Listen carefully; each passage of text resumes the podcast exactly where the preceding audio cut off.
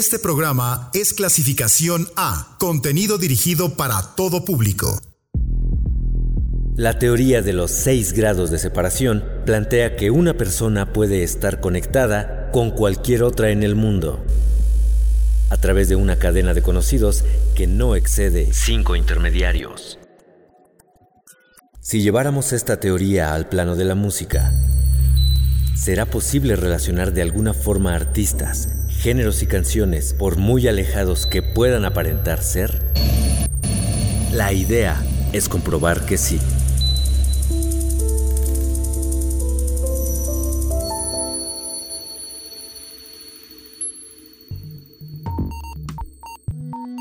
Tiempo de conectar artistas y escuchar diversidad de géneros musicales en 6 grados. Hoy nos dedicaremos a vincular a The Smashing Pumpkins con Al Green. Platiquemos acerca de ambos. Hay bandas que se han regido por la regla de la total libertad creativa con excelentes resultados, y algunas de ellas hoy en día puede decirse que son indispensables para la historia de la música. Una popular de los 90 que debe mencionarse es The Smashing Pumpkins. Originaria de Chicago, The Smashing Pumpkins nació de la mente de Billy Corgan, líder de la banda, con un solo objetivo, hacer la música que quisieran sin necesidad de tener que satisfacer a nadie y sin tener que regirse por un estilo o género. Los primeros en unirse al proyecto fueron Darcy Gretzky, bajista que fue invitada The Smashing, después de una charla musical que estaba teniendo de manera casual con Corgan, y James Iha, guitarrista a quien conoció Billy en una tienda de discos en la que trabajaba. Como trío comenzaron a ofrecer conciertos en pequeños recintos y poco después se anexó Jimmy Chamberlain como baterista.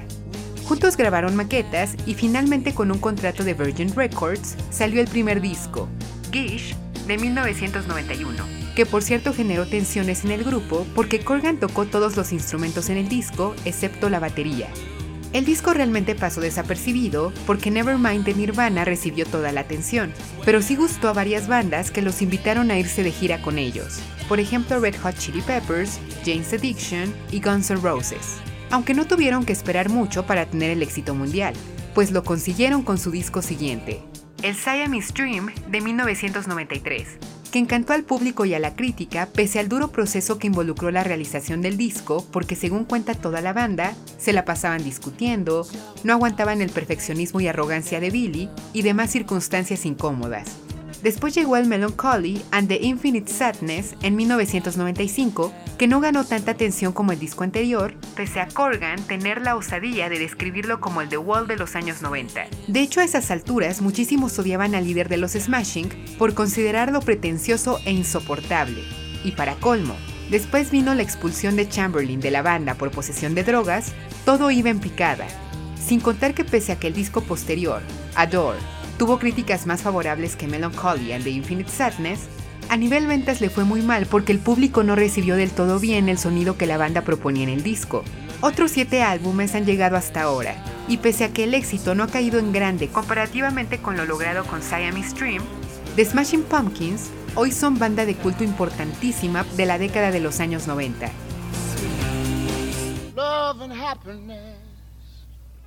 Al Green.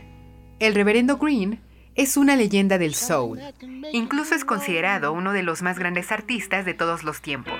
Cantante y compositor, Albert Leon Green nació en 1946 en Arkansas y desde muy niño comenzó a mostrar sus aptitudes musicales y en su adolescencia decidió que la música era lo que deseaba hacer de por vida.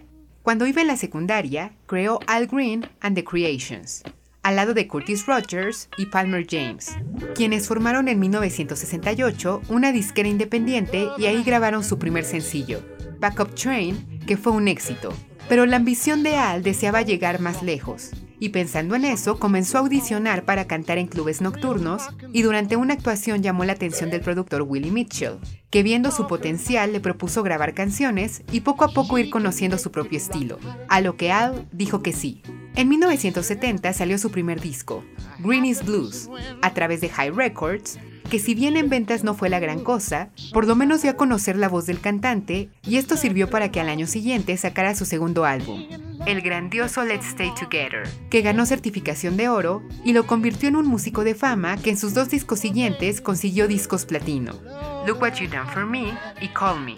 considerado por la crítica como el mejor de sus discos.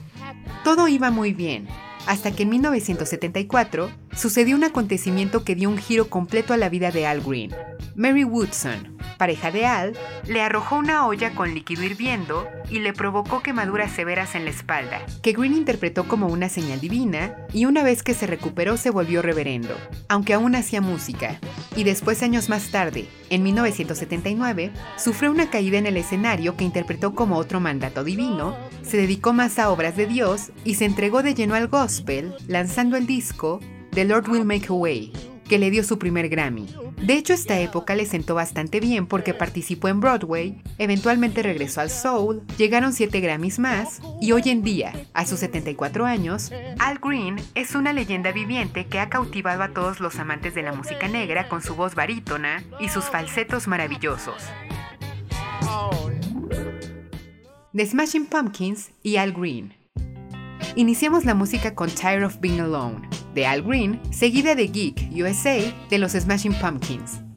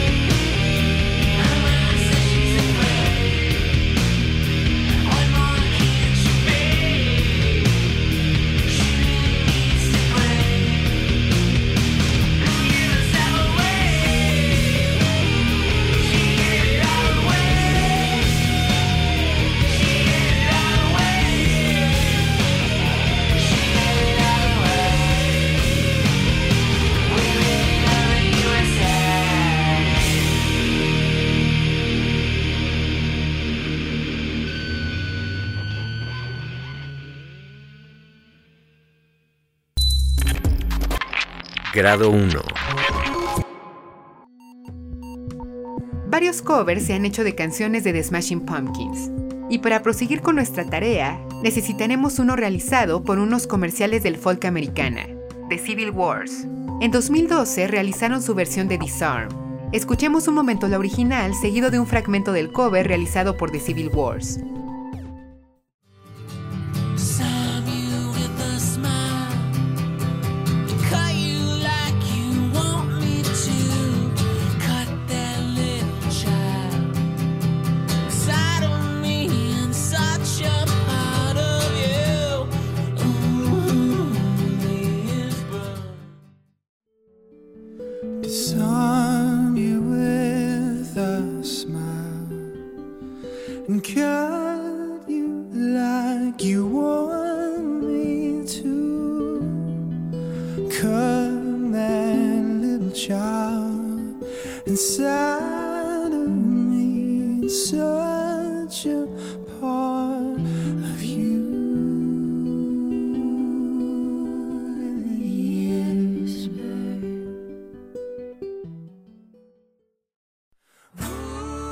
Escuchemos algo más del dúo originario de Nashville.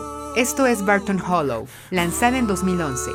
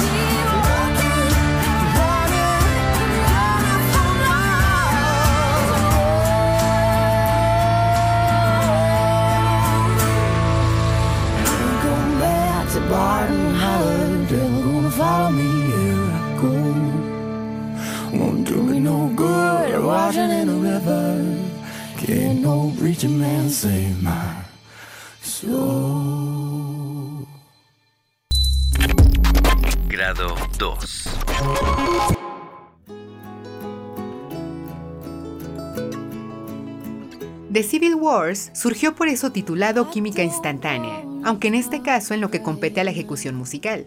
Joy Williams y John Paul White se conocieron en 2008 en una sesión de composición, y después de cantar juntos se percataron de lo bien que sonaban sus voces y lo fácil que les era escribir canciones en la compañía del otro.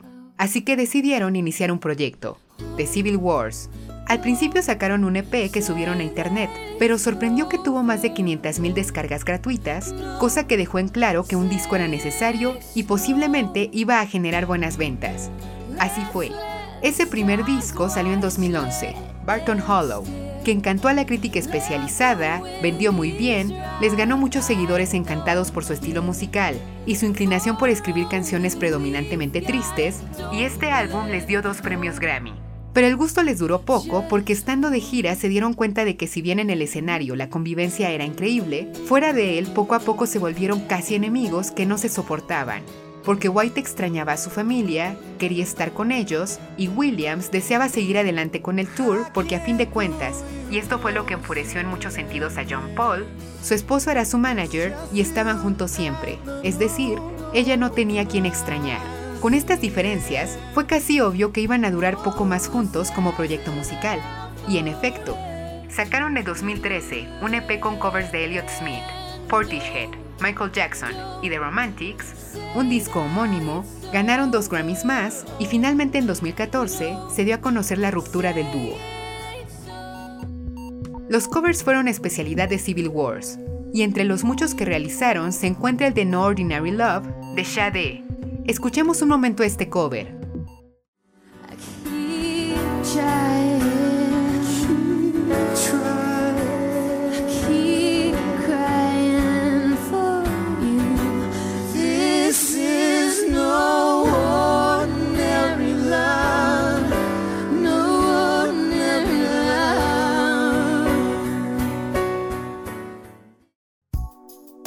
Y ahora escuchemos la original de esta cantante británica nigeriana, lanzada en 1992. Con ella nos vamos a corte. Ahora regresamos.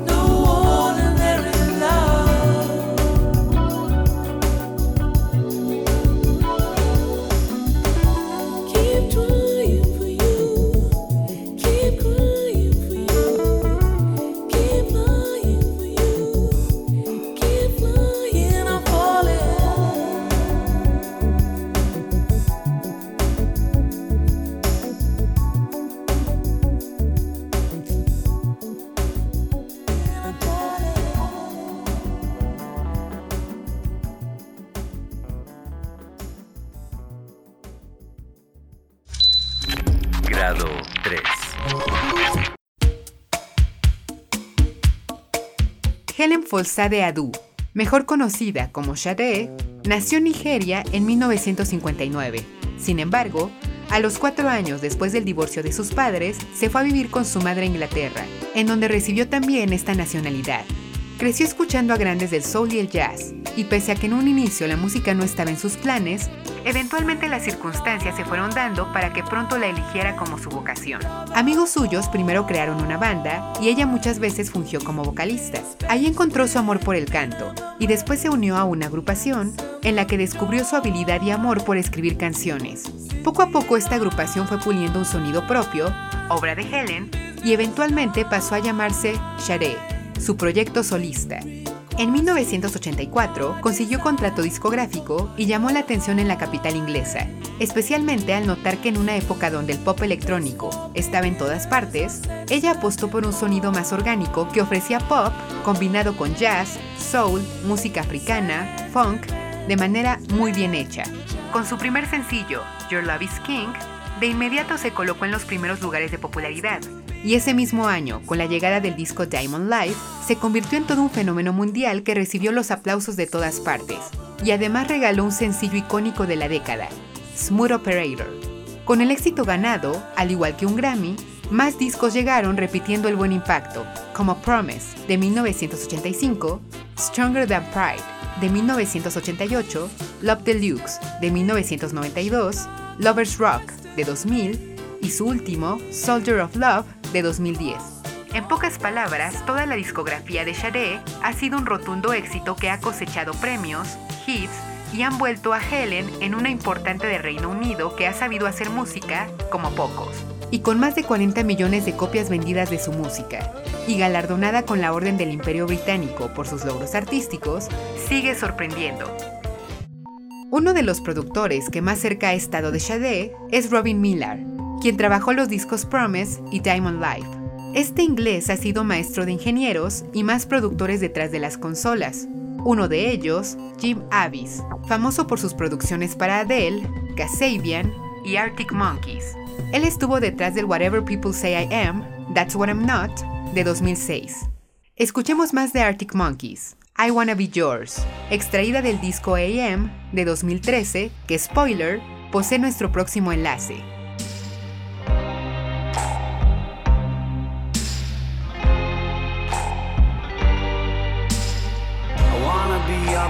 Cleaner, breathing in your dust. I wanna be a Ford Cortina, I will never rust. If you like your coffee hot, let me be a coffee pot. You call the shots, babe. I just wanna be yours.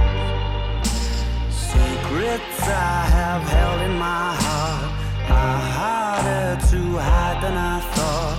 Maybe I just wanna be yours. I wanna be yours. I wanna be yours.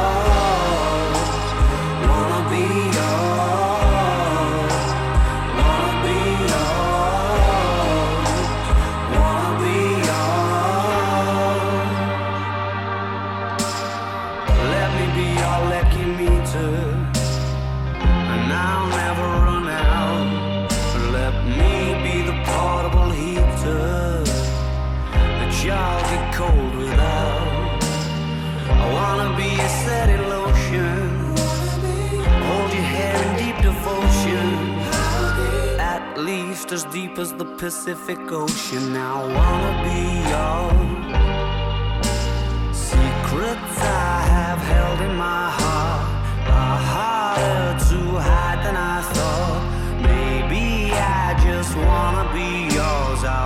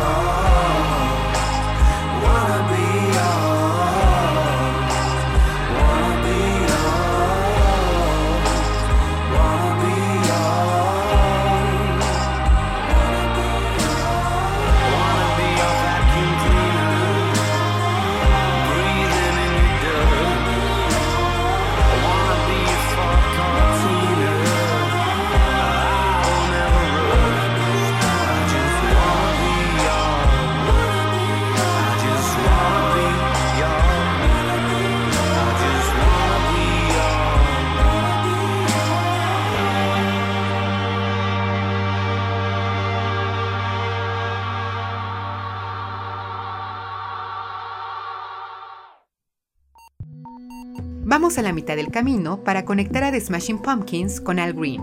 Nuestro avance va hacia este momento. Grado 1. The Civil Wars hicieron un cover de Disarm de los Smashing Pumpkins. Grado 2. The Civil Wars hicieron su versión de Ordinary Love de Sade. Grado 3. Robin Miller produjo discos de Sade y fue maestro de Jim Avis, productor que ha trabajado con Arctic Monkeys. Vamos al grado que sigue. Grado 4.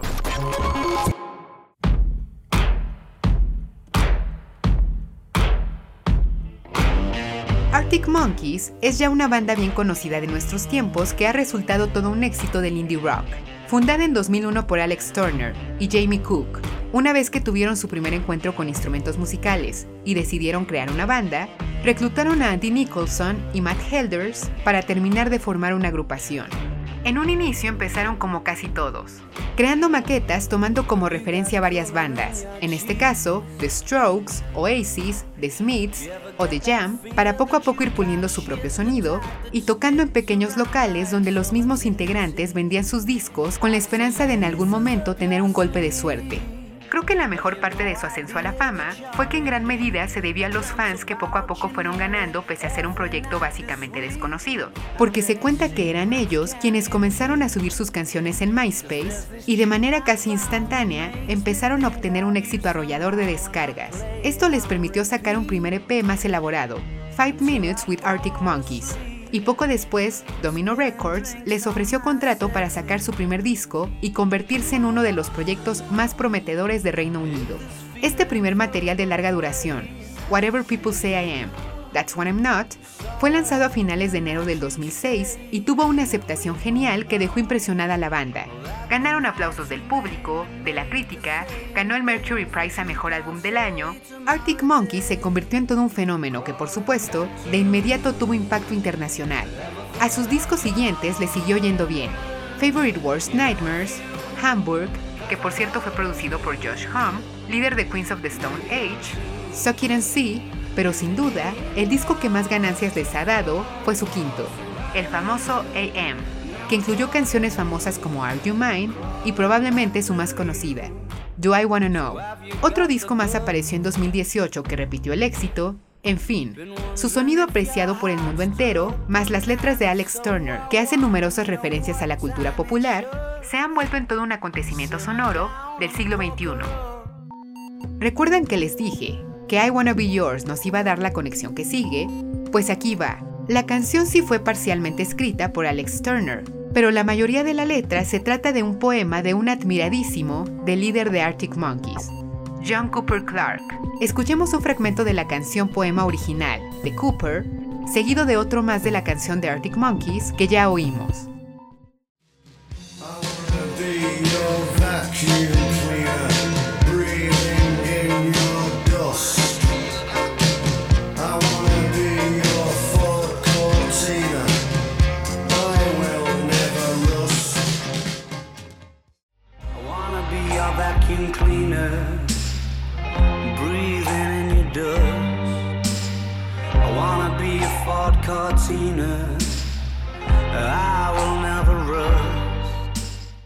Ahí lo tienen. Vamos a escuchar algo de John Cooper Clarke. Se titula Evidently Chicken Town.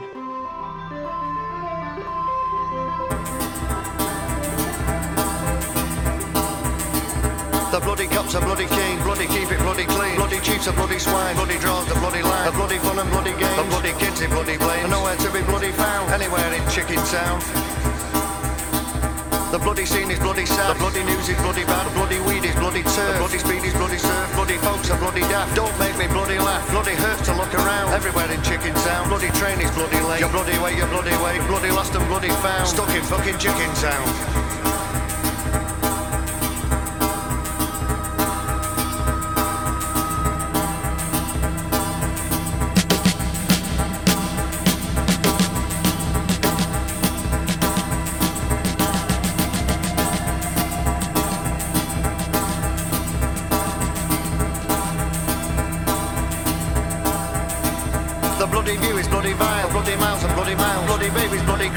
flowers, bloody die, Bloody food is bloody mop, bloody drains are bloody fuck. Colour scheme is bloody brown, evidently chicken town.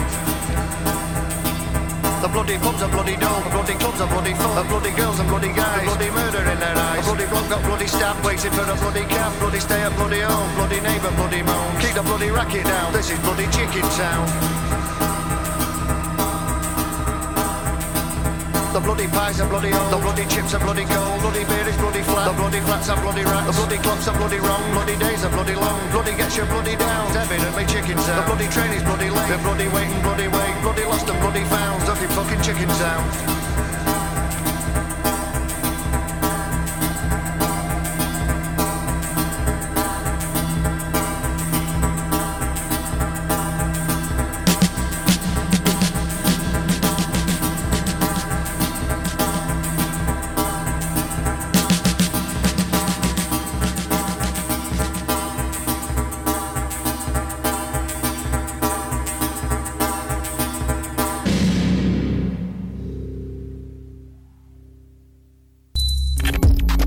Grado 5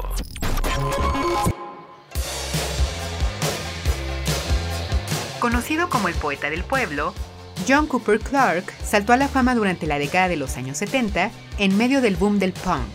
Nacido en Salford en 1949, John creció rodeado de literatura, especialmente poesía, y su fibra creadora empezó a pulirse desde joven. En realidad no podríamos llamar a Cooper un artista de éxito.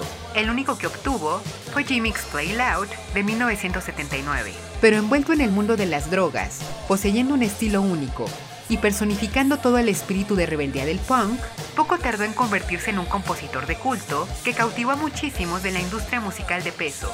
Fue gran amigo de Nico, quien fue su compañera de adicciones, contó con el respaldo musical de Invisible Girls, que entre muchos contó con Martin Hannett y Paul Burgess, le permitieron grabar discos spoken word, que se volvieron parte del corazón del movimiento punk, tanto así que bandas como The Clash, Sex Pistols o Buzzcocks lo invitaron con frecuencia a sus conciertos para participar, y otros más como Duran Duran, Joy Division y New Order, en los 70s y 80s le dieron apoyo y difusión para que formara parte de eventos de talla grande. Su colección de poesía, Ten Years in a Open Neck Shirt, salió a inicios de los 80 con letras de sus discos y otros trabajos más, que se ha convertido en uno de los libros de poesía más vendidos en Reino Unido, en el país europeo es considerado un genio de la palabra, su influencia en la cultura popular es indiscutible, su estilo ha jugado un papel relevante dentro del mundo de la moda, John es un poeta rockstar que ha sabido sobresalir de todo a todo. Ya comenté que la obra de Cooper ha repercutido en la cultura popular, y si bien esto ya se notó en la conexión pasada con Arctic Monkeys, otra ocasión apareció en el episodio 14 de la temporada 6 de una de las mejores series televisivas de todos los tiempos, The Soprano. Durante la escena final del episodio se escucha Evidently Chicken Town, que ya escuchamos de John Cooper Clarke. La serie generó todo un revuelo y a la fecha encanta a muchos. Y uno de los elementos que gustaron mucho al público fue su soundtrack. Incluso HBO editó una compilación de dos discos con la música que apareció durante las primeras tres temporadas y una banda que lució en la segunda temporada fue Eurythmics. Escuchemos algo de este mítico dúo, que sea Here Comes the Rain Again, lanzada en 1983.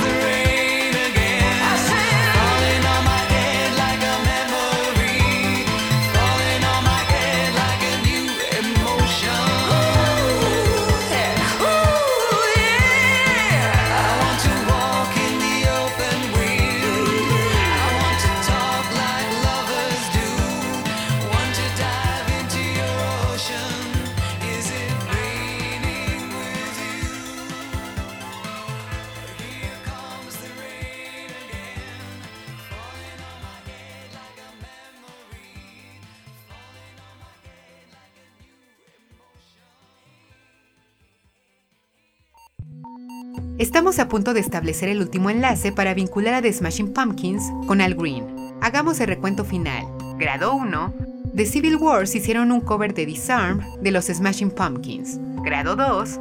The Civil Wars hicieron su versión de Ordinary Love de Sade. Grado 3. Robin Miller produjo discos de Sade y fue maestro de Jim Avis, productor que ha trabajado con Arctic Monkeys. Grado 4. En su canción I Wanna Be Yours, Arctic Monkeys retoman el poema del mismo nombre de John Cooper Clarke. Grado 5. John Cooper Clarke formó parte del soundtrack de la serie Los Soprano, también Eurythmics. Vamos al grado final.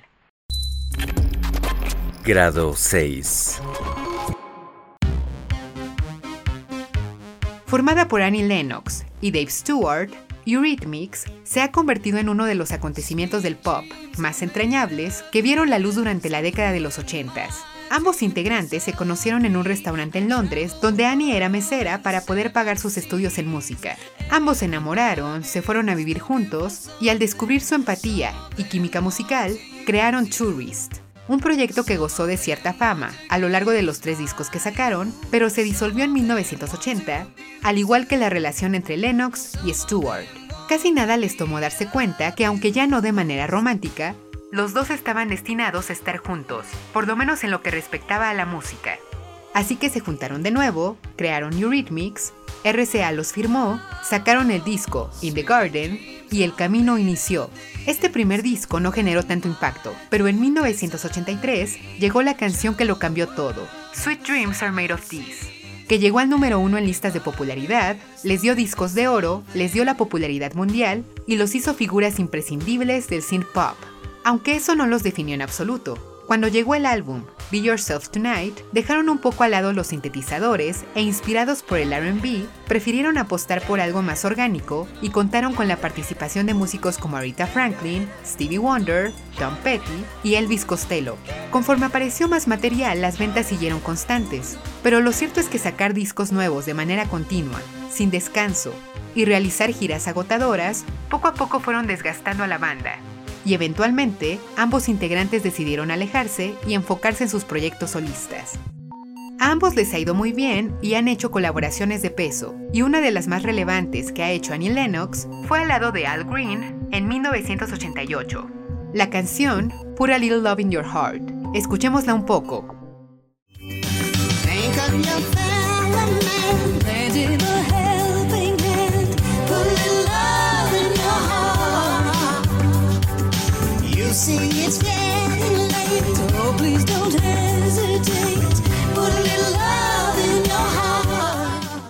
Conexión final establecida. The Smashing Pumpkins y Al Green pueden estar conectados.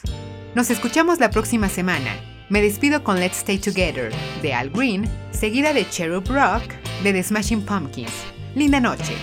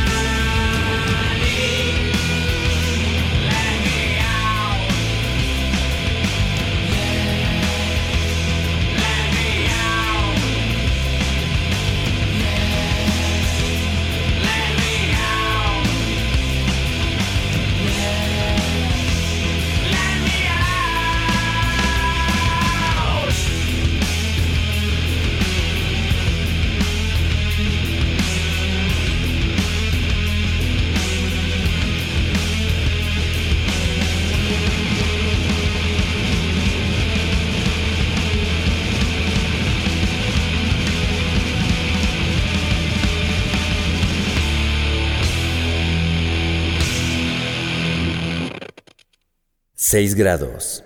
Vinculaciones musicales infinitas.